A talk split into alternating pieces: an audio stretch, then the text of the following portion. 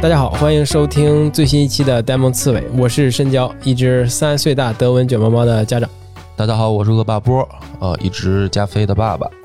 哎，就是今天我们这聊这个话题，可能呃稍显有一些严肃吧，对吧？嗯，没准能聊得很 很很多感情哈。对对对，其实我我觉得我最近可能是刚刚面临了一次宠物的死亡啊，就直直接面对的，因为我朋友就是他们家猫。生小猫了，嗯，但是因为他所在的那个小区有有疫情的情况，他们楼要被隔离了，哦，所以他就这个事儿是挺挺麻烦的，所以他就把他们家的猫在这个楼被封之前送到了我们家，嗯。你看，但是呢，他告诉我，其中有一个小猫，可能啊，可能是因为吸入性肺炎吧，可能是也或者羊水，或者是最初的奶水，就是吸到鼻子里去了，有一点吸入性的肺炎，说这个小猫不一定能挺得过来哈。当然，我是很抱着一个期待，说，哎，他希望他能挺过来啊。然后我去出差了，我女朋友在家照顾这窝小猫。出差结束了之后回来了，就那一天，他就告诉我说，这个小猫可能挺不住了。嗯，呃，然后他也就出门了嘛，就是我回家的时候。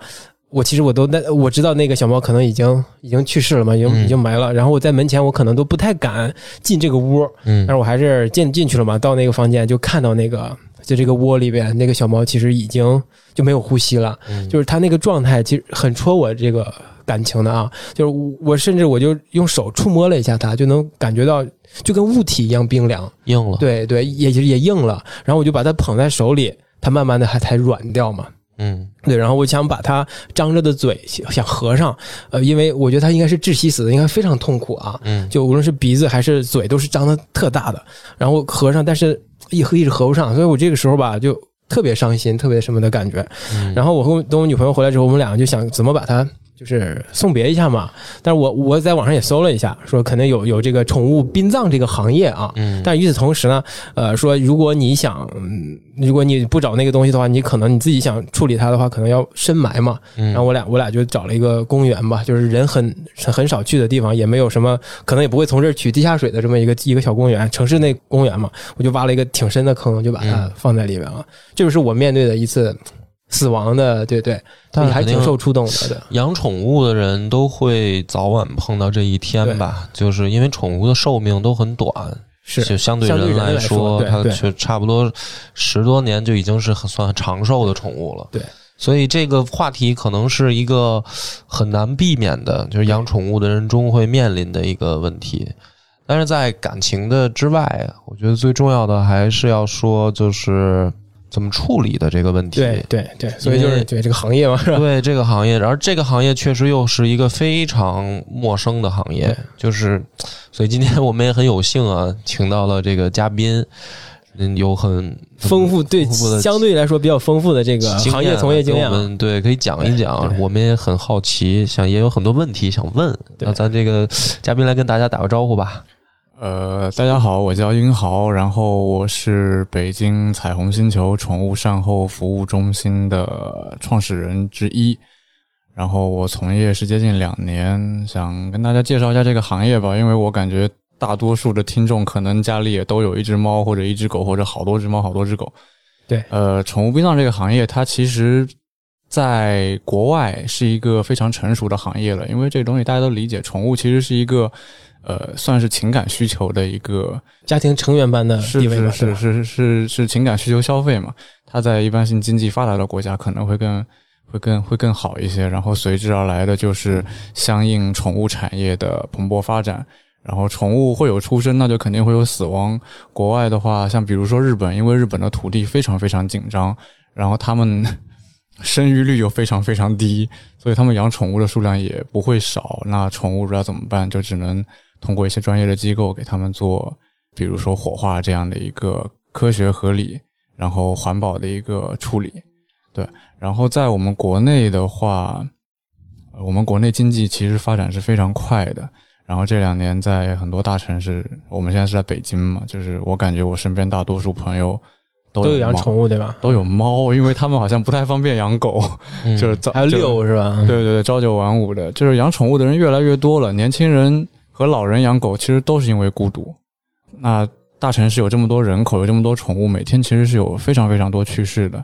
然后宠物殡葬行业其实算是应运而生吧。但是在国内目前来说，宠物殡葬行业其实还是一个新兴行业。啊，一方面是其实能够达到北京、北上广这种这种这种经济水平的城市，首先它不是很多，另外一个意识就是养宠人士的关于这个宠物善后处理的意识也没有达到这一步啊，所以算是一个新兴行业。你是看中了这个潜力和发现了这个需求之后才投身到这个行业中的吗？因为也知道你之前也也跟这个行业可能完全没有关系。啊，我很难跟这个行业有关系，是吧？就怎么什么契机让你想起来去做这件事儿的呢？呃，我做这个事儿其实并没有做过什么非常严谨的商业调研，然后市场分析，然后决定投身于此。其实我之前是做的家具产品设计，嗯本来是做原创设计嘛，但是国内原创的环境不是很好，所以做起来很困难 啊。后来毕业后的第一份工作是在浙江做原创设计，一个工作室。然后后来做黄了，然后当时正好我女朋友在北京，我就回到北京去了一家很商业的设计公司做设计，但是做的很不开心。就当时的状态就是每天想着辞职，但是不知道干什么，然后上班也没心思上，整个人状态非常差，非常沮丧。呃，就有一天上班摸鱼的时候，就看到了一篇文章，他就介绍的是这个宠物殡葬，它里面是有一些有一个具体的案例，当时我记得印象很深刻，他配了一些照片嘛，就是一个男主人抱着自己家的金毛，然后抱进了一个像佛堂的一个地方，给他盖上了那种往生被，然后给他点蜡烛，然后抱着他哭，就是呃眼泪拍那个照片拍的特别的明显。就当时看到那个文章，我就特别的激动，我觉得这个就是我想要干的事情，然后我就很快很快就辞职了。然后当时辞职还有一个很好玩的事情，就是我主管问我，他说你如果觉得是薪资不太 OK 的话，我们可以聊一下，你想去哪一家公司？然后我说我要去做宠物殡葬。然后我的主管就说：“那我应该留不住你们，你们年轻人太有想法了。”呃，对，换工作大概就是这样。嗯，那你你刚才说你就哎，这看到这个这个画面就觉得你你觉得这就是你要从事的行业？哎，这个我觉得不一定。如果是梁博，你觉得你看到这个画面，你会觉得哎，我就要从干这个行，业？就是听起来可能确实大家这个转变转变的这就是突然啊。互相理解挺难的，因为我我听完了以后，我依然没有没有找到你的那个点。就是如果换作是我，我可能会觉得，我我天天要面对的都是小动物的死亡的话，我可能更崩溃。就是我还不如上班摸鱼呢。就就 就是相比于说做一份不喜欢做的工作，跟我去做一个面对死亡，面对死亡的工作，我可能会觉得上班上班压力反而会更好一点。我觉得那个更痛苦啊，就是我，所以我刚才听你说的时候，我会我在脑子里就在想，就是一定是受过什么刺激吧？之类的不是我，因为我感觉他可能是看到那个照片里边嗯主人的情感的那种、怎么说呢，叫触动的点吧。但是我会可能会去想到的就是说，那我那我要天天面对这个，我不更抑郁了？你当时没有想过这个这方面吗？就是你你现在做了也也两年多了，以后你会有这种感觉吗？呃，其实我当时的工作状态就是那种，就对手头的那份工作已经是厌烦到极点了。啊，就当时我甚至，我甚至就跟我爸说：“我说你帮我安排工作吧，随便什么都行，反正我就不想干了。”嗯就是当时已经整个人沮丧到那种地步，就是有点放弃自己了。所以那个时候，我觉得任何一个我稍微能够让我有点动心的工作，对于我来说都像一根救命稻草一样，嗯我都会狠狠的抓住它。呃，其实后来想起来，就觉得干宠物殡葬这个事，就是为什么我会看到那个东西感触那么深，觉得好像就认定了它会是我想做的事情。觉得可能就是童年埋过一些种子，就是小时候和家里的狗发生过一件事情。嗯啊因为我是农村的嘛，我小时候长在在村子里长大，然后有一天我奶奶给我抱了一只狗，就是一只黑白相间的那种那种小奶狗，她说是邻居家的狗生的，好像不是邻居，反正村民家的狗生的，就抱给我，就特别可爱。然后因为我们因为我这一代其实大部分都独生子女，我们村子里其实我没有几个同龄的小伙伴，小的时候大部分的时间我都是一个人待着看电视或者看书，就就反反反正就是永远都是一个人。然后后来有了那只小狗之后。呃，我给它起名叫小花，啊，很贴切，是吧？对对对，就是很很很乡野的一个名字啊。然后他就陪着我玩耍嘛，陪我一起看电视，然后我就天天在那撸它什么的。但是后来它就长大了嘛，因为是在农村长大的，呃，农村有很多放养的狗，就是其他人家的狗，它在长大的过程中好像没有受到一个正确的教育，因为它后来的性格就变得有点暴力了。就是它如果有人从我们家门口经过，它会追着人家；如果是自行车、电瓶车什么的，就会追着人家跑，特别吓人，边跑边叫。啊，就那时候我还挺害怕的，我就怕它咬到人什么的。嗯，但是就怕什么来什么。然后有一天我奶奶就跟我说，呃，小花咬人了。按照乡下的规矩，就是，呃，狗它咬人，主人得赔钱，狗也得偿命，就是是是这样一个事情，就是啊，这是一个不成文的规矩是不？成文的规矩，就是咬了人的狗就得被打死，它不能你家乡方便说在哪儿吗？啊，我是江苏的，哦，南方。对对对，但我觉得这个可能在很多地方都是这样的，因为毕竟村里是一个熟人社会嘛，啊就啊是，你你伤害了人家，深交北方人，我们村儿可没有这个这种没有吧？啊，是吗？这个我我确实是头一次听说，头一次听说，因为赔钱我觉得是是合理的是哪儿都是这样啊，但是必须偿命，这个我我还真是头一次听说。没有要黑某个地域的意思啊，就是说这个我只是我只是第一次听说，我我好奇了一下。是啊，我明白。其实想起来也合理哈，想起来也合理，因为它，因为毕竟在农村的话，狗其实是怎么说呢？就可能不被当做一个没有生命，对，没有，就是它地位没有高到说必须要当成家庭成员吧。对对对但是小孩儿可能很难理解呗。你当时怎么想？就是当初这个事儿发生以后，呃，首先我其实我那个时候，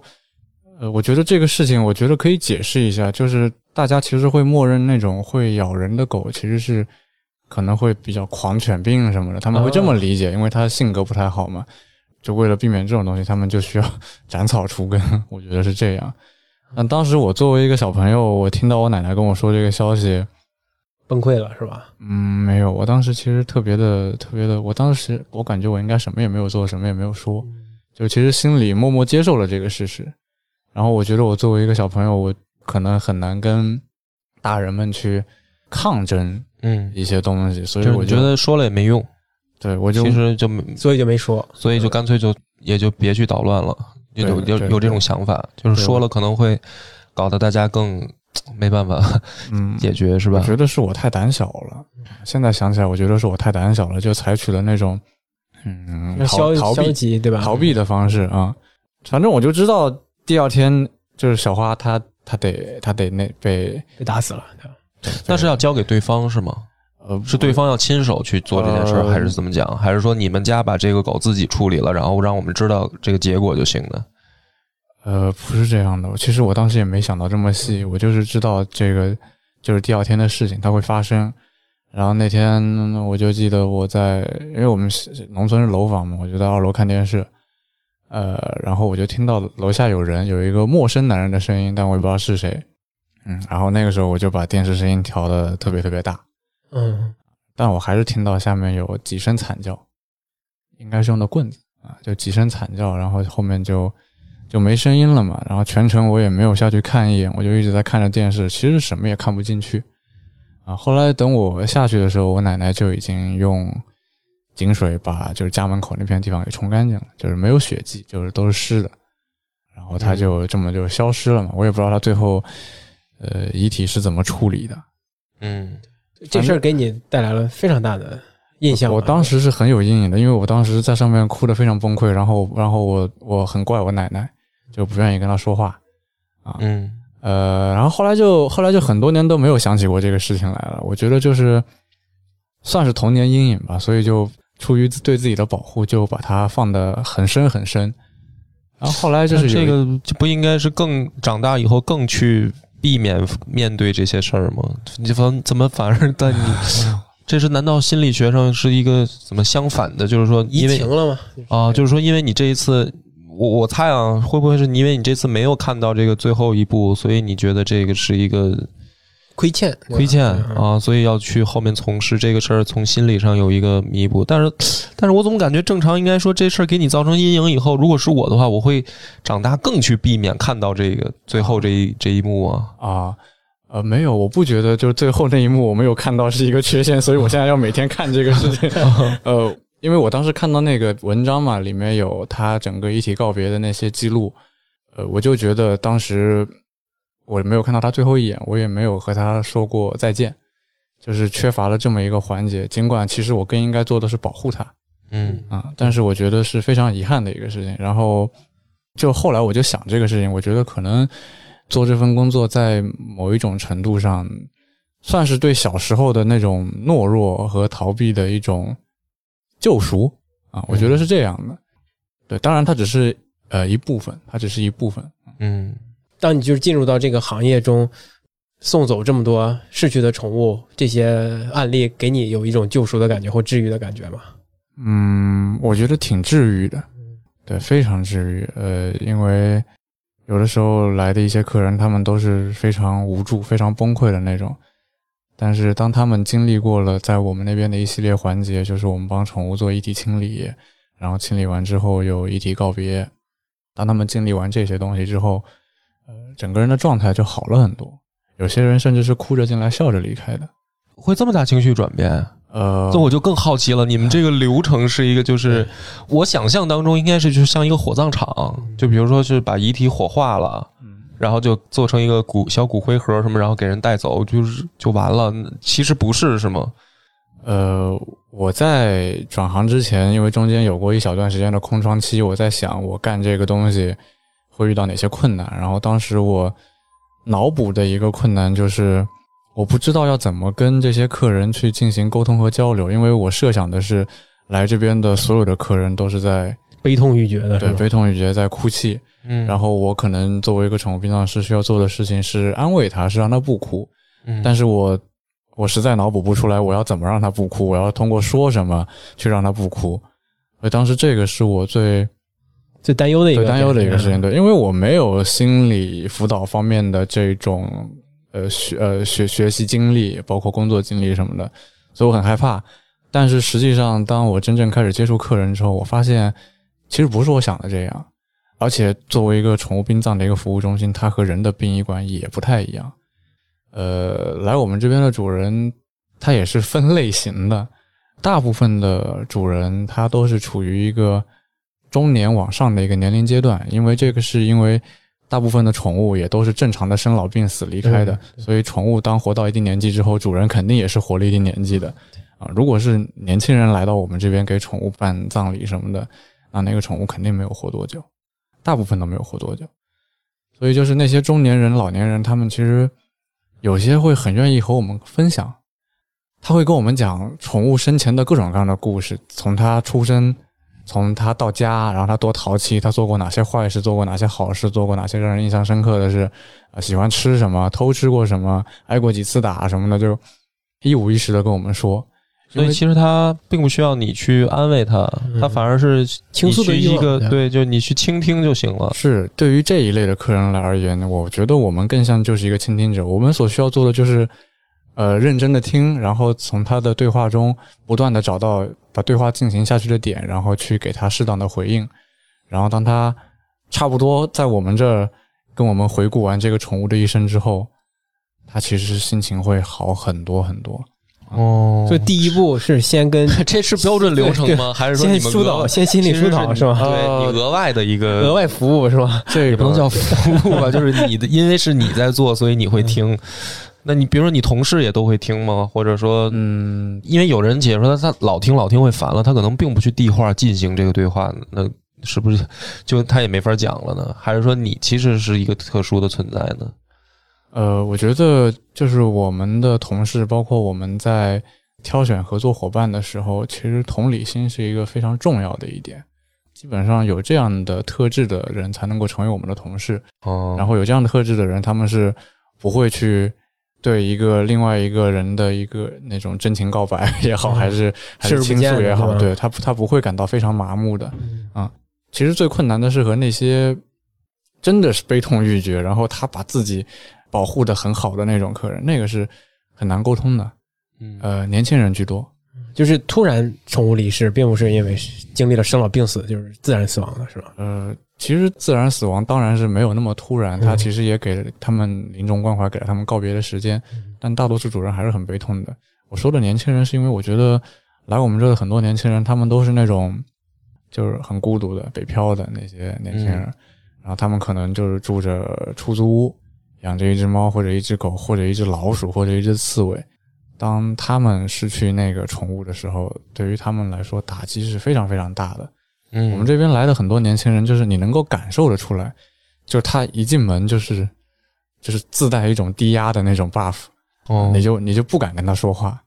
我印象很深的就是之前有一个女孩子是在冬天，呃，二一年的冬天还下大雪，氛围感拉满了。呃，对，就是它是一只雪貂，嗯就是一只白色的那种小貂，他就把那只貂放，就是用一个布包好，然后是放在自己大衣口袋里，然后给我们带过来的。然后进来之后，因为我们会让客人先填一个登记表嘛，他会在上面写一些他自己的信息，然后宠物的信息会有宠物的年纪、宠物的品种，然后宠物的性别、宠物的呃离世的原因。一般性我们会根据那些信息会去和主人进行一些交流，比如说问他最后这段时间可能是生病了，他过得怎么样，他主人会跟我们分享一些治疗过程什么的。然后当时我利用我手头的信息想尝试和他沟通的时候，就是发现这个谈话是无法进行下去的，因为就是一个你问我答，然后就没有下文的一个对话。他不主动分享一些经历的，是是我问了两句之后我就放弃了，然后我就不打扰他了。我觉得我可能也会是这种人，代入了一下想象，就是这个时候你要再问我相关的事儿，我可能不想回答，就是就让我避免去想，再再去回忆，所以我可能还以为我老了，其实心态上还是不够平和。嗯，不过这个我觉得也挺奇怪的，对，就听你说，我才发现原来跟我想象的不一样。我以为是年纪越大的人，尤其是老越悲人，痛的，对吧？他会越，而且他有一方面他会避免去去，因为老人他不愿意去医院，嗯，更更不可能去看火葬场，或者说相关死亡的事，因为他年纪大了，他可能会产生对。产生联想嘛，这是我们年轻人会会这么理解嘛。然后可能年轻人会好一些嘛，因为我觉得死亡离我还远一些，我会以为的是相反的情绪表达，但其实从你这么一说，我反倒觉得可能可能是相反的哈，就是越年纪越大的人，反而他能去在在处理自己的情绪，处理自己的情绪上会更平和一些。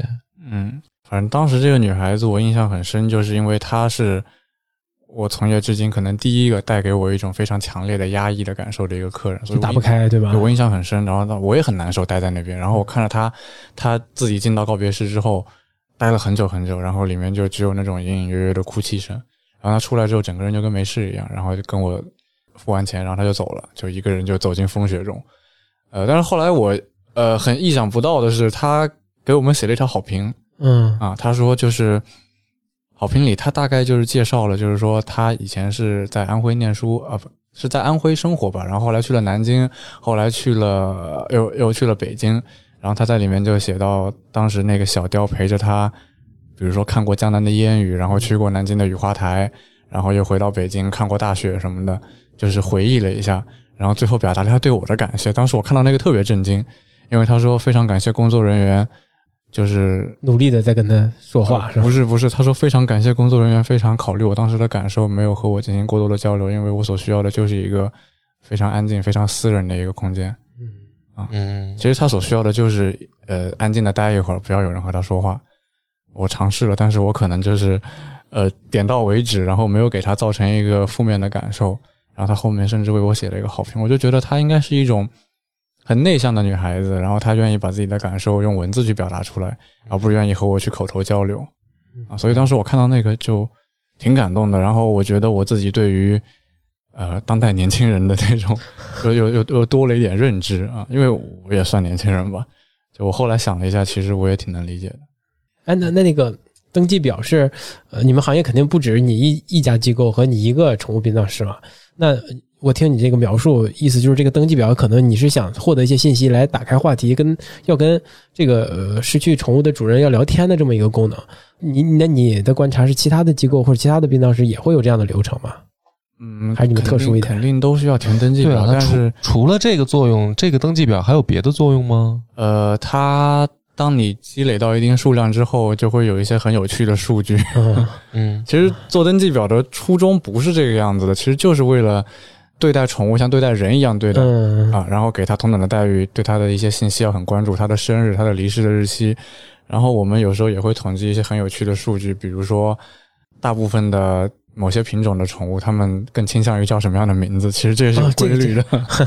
对 所以重名的很多是吗？啊，对，哦，我懂了，就是说开始设计要填表，只是为了让宠物显得跟人一样很体面的一个流程，并没有去想它的就是说实际的作用，填表的作用。嗯，是吧是是，大概是这样。但是比如说，我们去要求他填写生日和离世日期，是因为我们会给他一份纪念照片，上面会有生卒日的一个记录。啊，就是后面那些有趣的数据是我 后来发现的嗯啊，就比如说很有趣的，就是松狮，嗯，松狮这个品种，它的名字就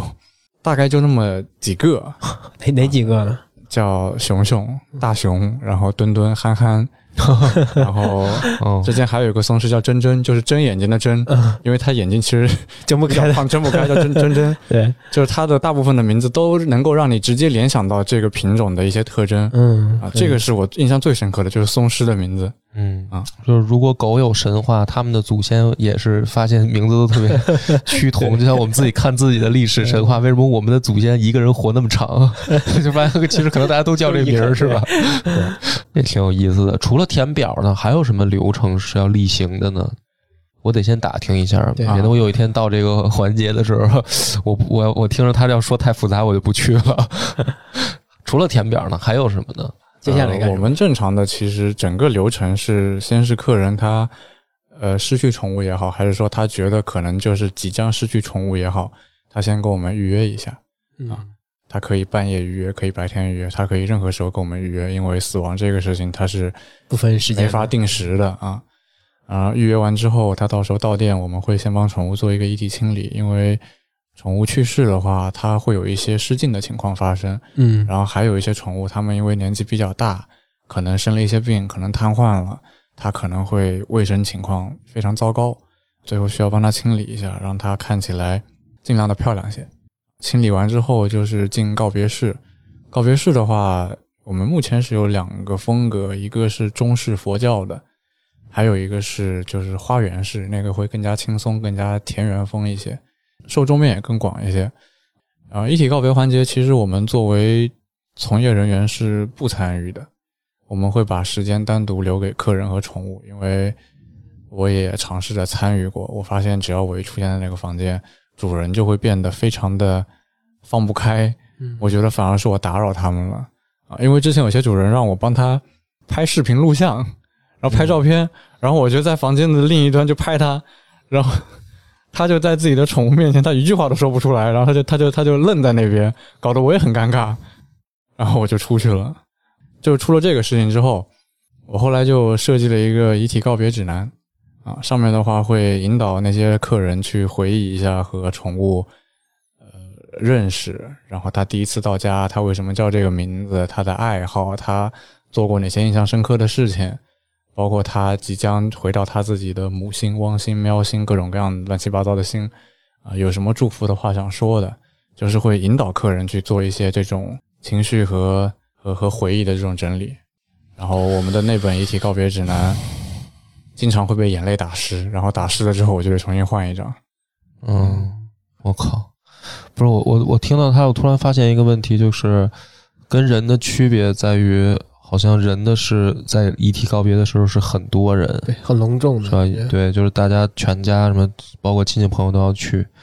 但听起来的话，你碰到的更多的是一个人带着宠物去，是吧？呃，一个人或者几个人，不会像人的殡仪馆那样要几个人绕绕行几圈的那种。那那肯定不是，我觉得没那么夸张。但是是相对来说，可能人会特别少，就是因为啊他让你拍嘛，那可能就一个人呗，是我们这边反正最少一个人，哎，最少零个人，主人也可能不来。主个人也可能不去，是吗？对对对，因为他看不得，也有可能最多我们这边最多来过十一个人嗯，嗯啊、非常多人，当时吓我一跳，就是这都是亲属关系吗？就是朋友、亲属都有啊、就是养狗认识的好朋友，包括自己的家里人、亲戚什么的。但十一个人是你见目前为止见过最多的了，对吧？没有再比这个人数多的了。因为我们那告别式房间不是很大，当时那十一个人已经基本上把房间给占满了。明白？啊，那这个在这个告别式里边，你大部分时间是不出现在那里边的，对吧？嗯，是，就是当我把主人送进告别式的那一刻起，我就会站在门外，然后等待着。那你能听到里面发生什么吗？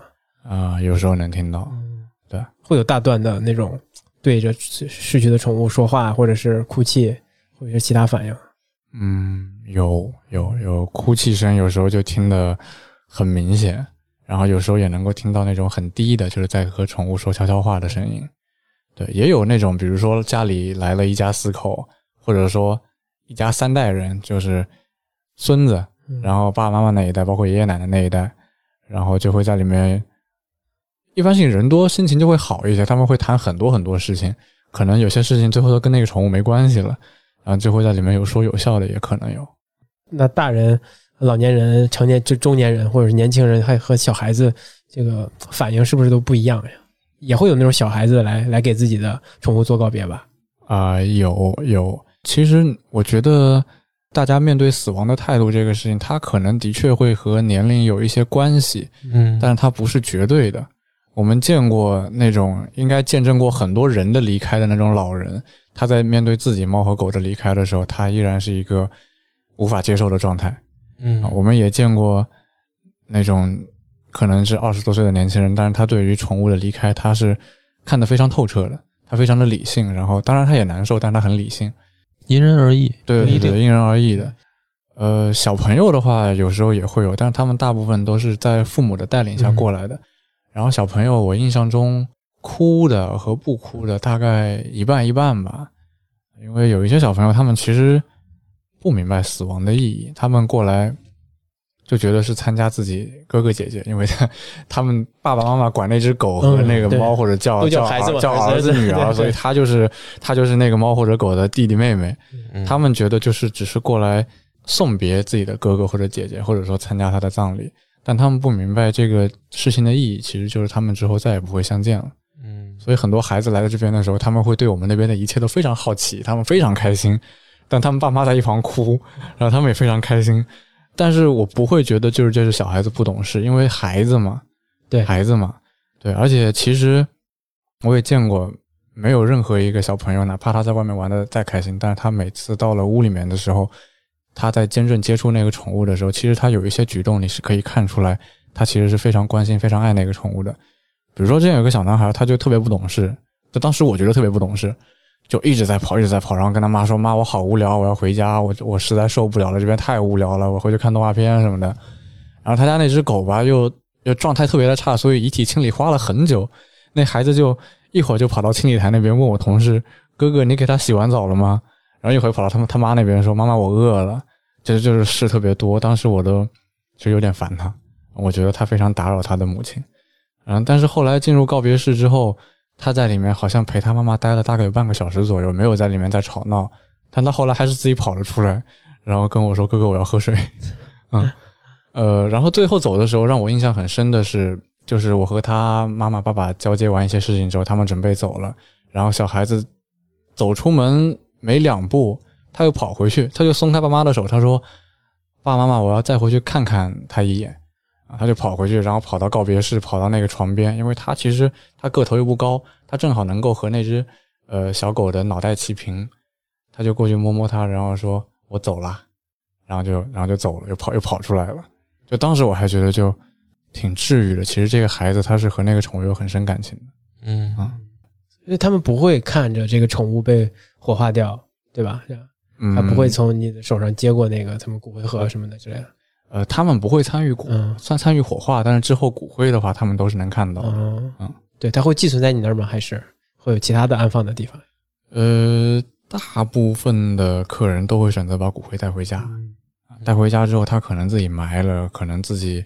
当肥料，就是去种一株植物了，也有可能就放在骨灰罐里，就摆在家里。然后少部分的主人，他们可能，嗯，觉得就是骨灰放在家里这个事情是不是有些忌讳，或者说他们可能会，呃，睹物思人，看着非常难受，他们会选择暂时寄存在我们这儿，然后不定期的会过来探望他们。前段时间清明那天就来了好多客人，他们有些是一年都没有出现了，但是清明那天就带着零食、带着鲜花过来看自己家那个宠物。你怎么好像挺感伤的了？已经是想象到了一些画面。对呀，对呀，对呀，就是这个告别的过程，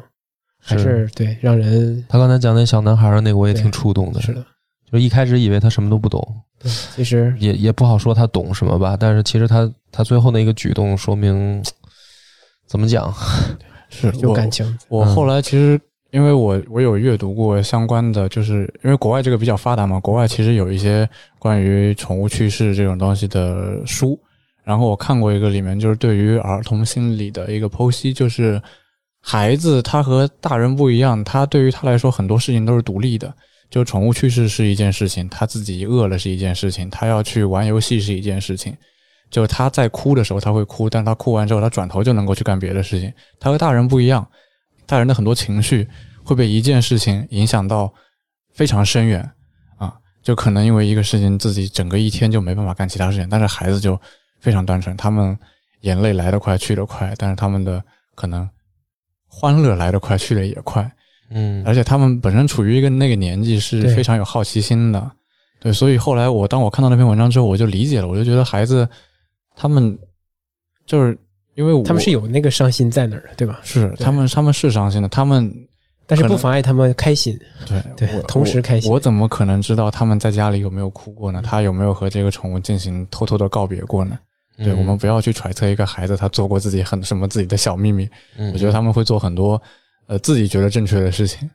嗯，明白。其实我在就是了解这个行业的时候，也知道啊，就是可能这个行业里面的从业者有一部分是不太那个，或者说是认同，或者是不是太想把这个行业放在明面上说的，或者不光是从业者吧，以及可能周围的，比如说人的。感觉，或者说，比如说你们周边的居民也好，或者说是跟也不养宠物的人，他听起来可能你在这个工作过程当中，这这么长时间也会面临到这些压力、不一样的眼光吗？嗯，我觉得这个事情其实我都还挺理解的，因为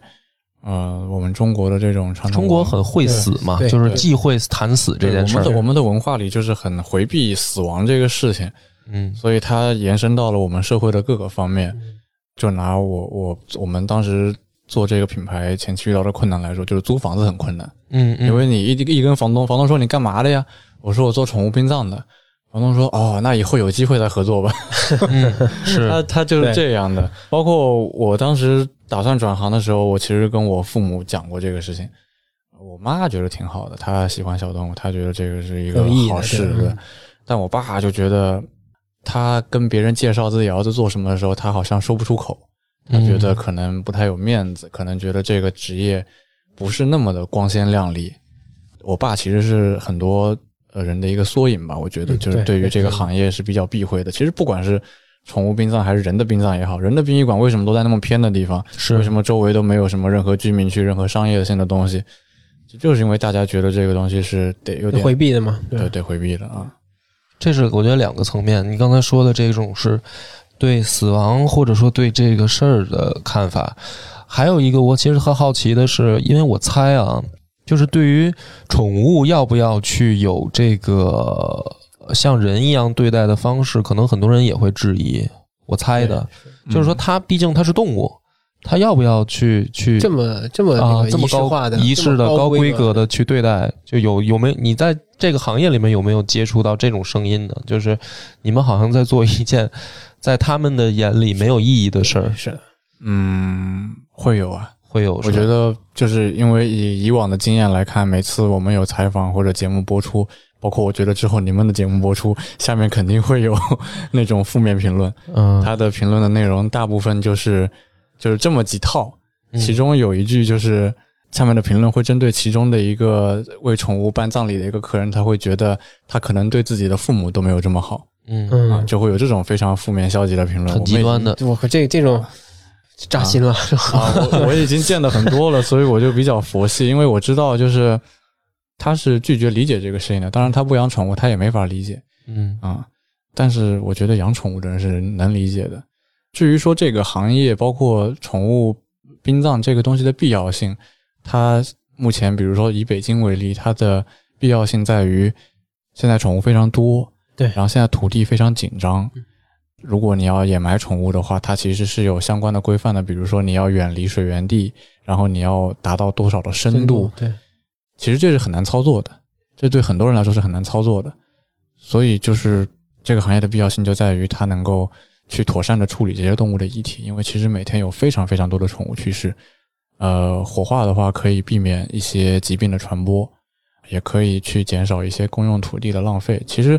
很多宠物主人他们不知道这个行业，他们以为宠物去世了只能去埋掉，所以他们可能大半夜的偷偷跑到公园去去刨坑，然后可能还会碰上警察，或者在小区物业刨坑，呃，然后被别人家遛的狗闻到那个味道给它刨出来什么的，就会发生各种各样让人很难受的事情。所以这个东西的必要性在于城市就是目前需要这么一项服务，然后去应对这么多的宠物遗体。然后至于为什么要做的这么有仪式化，我觉得养宠物的人肯定会懂的。然后，但是我可以再解释一下，就是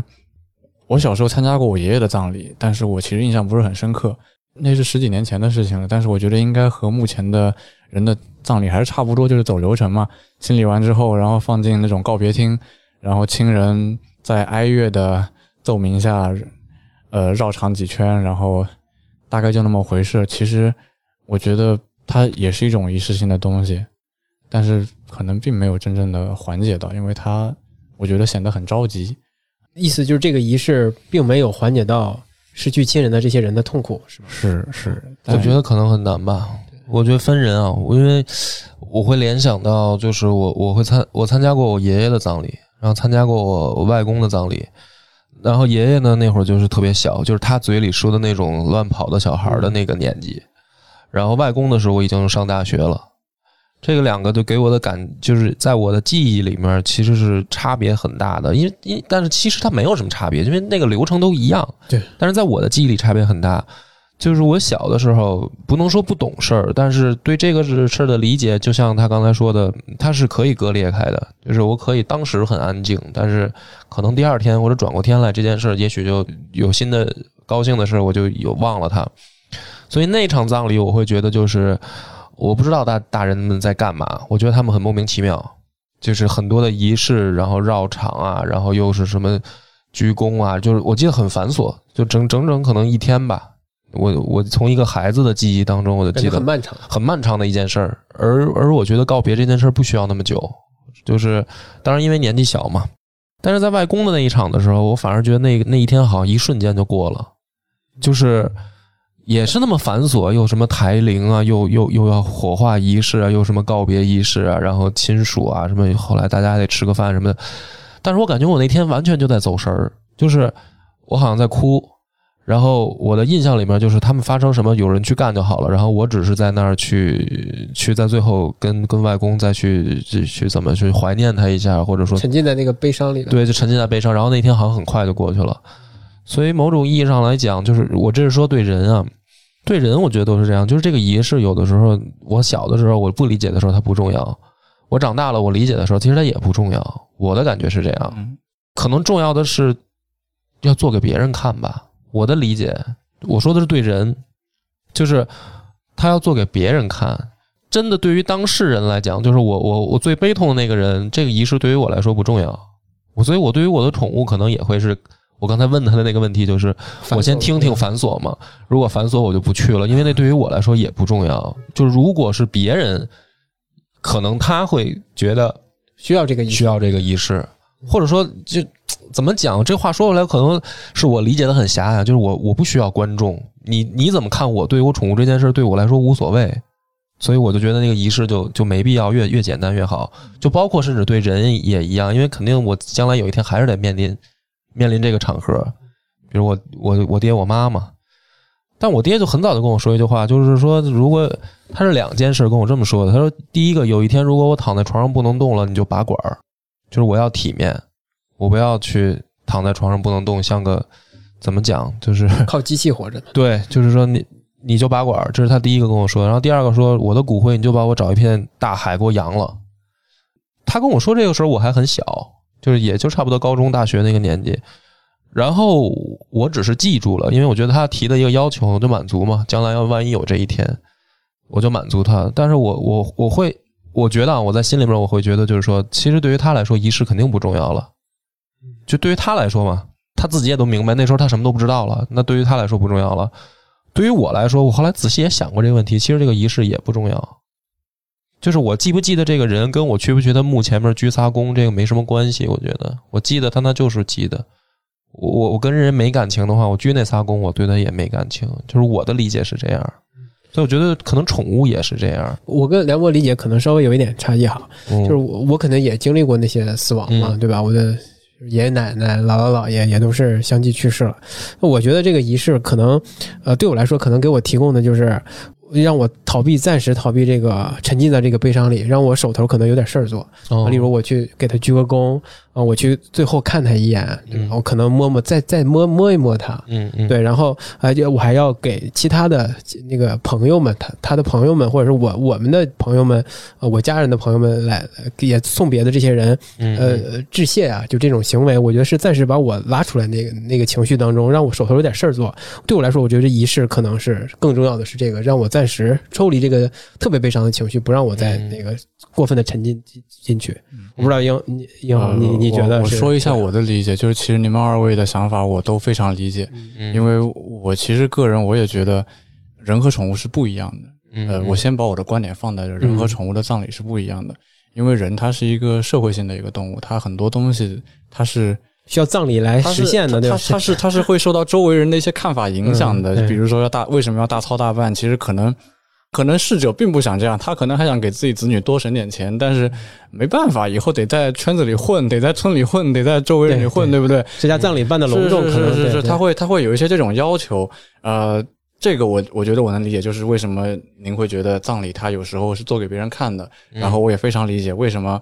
就是你觉得你不需要这个，因为就是如果你足够珍惜和身边人生前的时光，然后他在你心目中有非常重要的地位，你永远不会去遗忘他。仪式它只是一个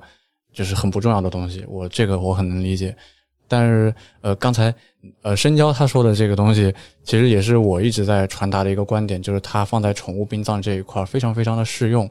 因为在宠物殡葬里面，其实我从来都没有发现有任何一个客人他是办这个葬礼是为了发朋友圈，嗯，或者说是为了给别人看的。他其实百分之百都是为了自，就是只要来办葬礼的，他是留给自己心里的一个空间，他都是为了宠物和为了自己。当然也有也有也有像你这样的，就是他可能就是他跟我说的时候，我我能够感觉到他的感情是非常深的，但是他不参加遗体告别，我一点都不觉得他在逃避，或者说他感情不深之类的，因为他就跟我说。我已经陪了他很久了，他最后这段日子里，我该说的话都已经和他说完了。嗯我觉得我已经没有必要再和他多待一会儿了。我希望他能够尽早的离开这个世界，离开他的痛苦，然后去另外一个世界。就是我也能理解啊。然后我为什么就我们店面的整个呃很多细节吧，其实我一直在做优化。然后我的呃目的只有一个，就是我想让主人获得更好的一个体验。然后更好的体验其实是他从另外一个角度来说的话，就是他真正的参与进了最后宠物的葬礼、最后遗体告别里面，是因为我觉得宠物去世、宠物生病是一个作为人来说无能为力的事情，因为这个是自然规律。但是当宠物去世之后，就是非常幸运的是，宠物主人还能够做那么一些事情，去表达对这个宠物的纪念。他已经无能为力了，但是他还能做一些事情。这些事情包括但不限于，当宠物去世之后，他会去给宠物准备一些它的零食或者玩具，或者说，比如一只小狗，它生前一直想吃肯德基、麦当劳，但是一直考虑它健康不让它吃，但它离世之后，主人去特意给它买了一份炸鸡啊，然后还有他们到店之后，我们会提前让他们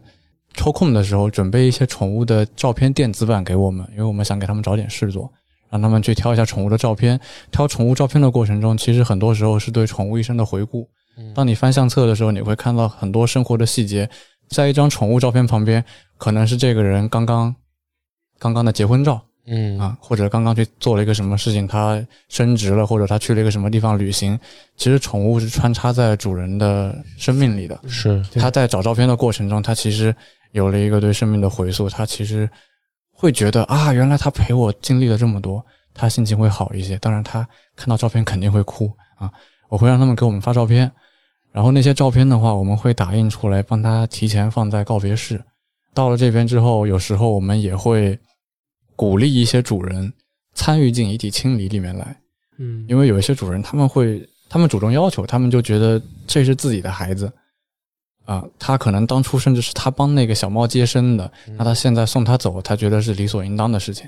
啊他可能会要求参与进行一体清理，然后我们也会同意。然后一体清理完之后，当他进告别室的那一刻，我们会给他摆上照片，照片前面会放一根蜡烛，然后我们会让客人帮他点上，然后前面会有一个小黑板，呃，我们会鼓励客人去写上他的名字，去写上他想对这个宠物说的话，然后我们也会鼓励他把那个宠物生前的各种零食玩具给它周围摆上，我们甚至会鼓励客人最后和它拍一张合影。这些其实都是你刚才所说的，就是当他处于一个非常悲痛的状态，能让他有点事情做。其实这个我觉得，呃，有的时候对于一些人来说，他不是逃避，他反而是一种直面自己情绪的一个一个行为。然后，因为他面对自己的情绪，他做的这些事情，其实也是对情绪的一种发泄。对，大概就是这样。所以我觉得，就是宠物的葬礼，它和人可能还真是有点不一样，因为它是最后。一件主人能够为宠物做的事情了。其实我还是挺理解他这个思路或者理念的哈，就是让我想起那个，我想你们大家都看过那个动画电影，就叫什么《Soul》，是吧？就是讲那里面提到一个观点，不是说呃人的死亡，真正的死亡是被大家遗忘嘛？被所有人遗忘了之后，他可能才是真正的死亡。没错。那我觉得你做的这些事情，例如挑照片这种事情，可能是。呃，加深这个宠逝去的宠物在主人中主人的心目中更多的印象或记忆更加深了，那可能就意味着，哎，我我觉得我这个宠物还活在我心中，就是让我觉得，哎，它好像还没有离开我，所以就是情绪可能会有一些舒缓啊。我觉得我是这么理解的啊，对，也对，对吧？这么一你这么一说，我反而觉得这个很有意义了，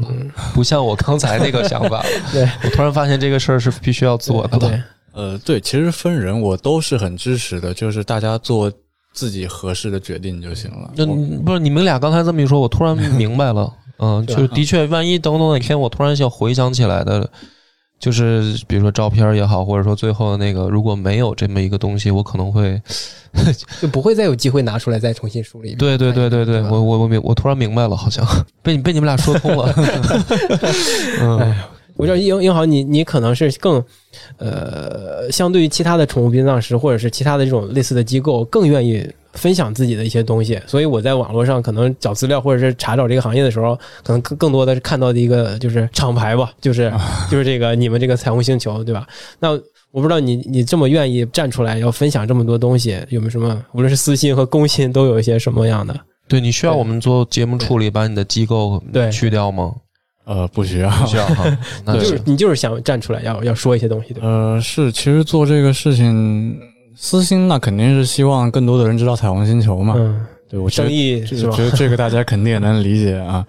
呃，因为做这个行业也一直过来，其实也经历过困难的时期，就是因为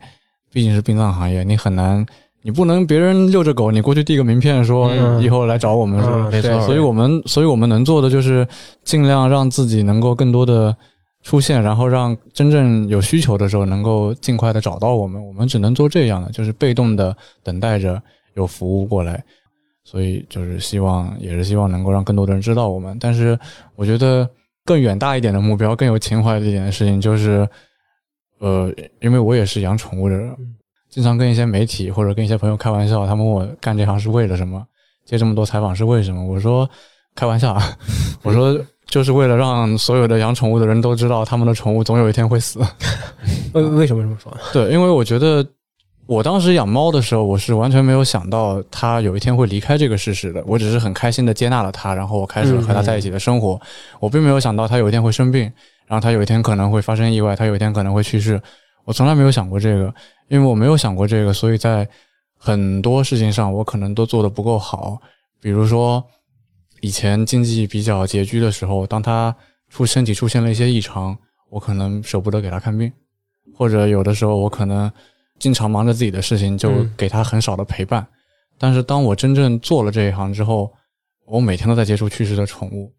然后我就变得特别特别珍惜我自己的两只猫。嗯，因为我知道总有一天他们也会离开我的，以各种各样我现在难以预测的原因，所以我想珍惜和他们在一起的每一刻。然后我刚才说的那句玩笑话的意思，其实我是希望所有主人都知道，这段关系它迟早是有终点的。就是你可以因为生气你不理你的狗，你冷暴力你的狗，甚至你甚至你小小的揍它一下，但是你要知道，你是它的全部，你是这只狗或者猫的全部，它每天都在等着你下班回来。然后他不舒服了，可能也不会告诉你，因为他也不会说话，他只能到了病情严重的时候，通过一些很异常的表现，才能够让你发觉。嗯就是我让所有的宠物主人都知道宠物会离开这个事实，就是为了让他们能够更加珍惜、更加关心自己和宠物在一起的日子。啊，其实死亡教育的意义就是为了让人更加珍惜生命。嗯，对没错，说的挺好。对，说的挺好，说的真好。对，行，那今天非常感谢英豪作为这个彩虹星球这个机构，你你作为一个代表来我们节目跟我们分享关于宠物的死亡啊，或者是这种告别的这些故事或者是一些观点吧，很受触动。对我们也也改变了梁博的一些看法。是好的，行，感谢大家收听，那本次节目到此结束，拜拜。拜拜。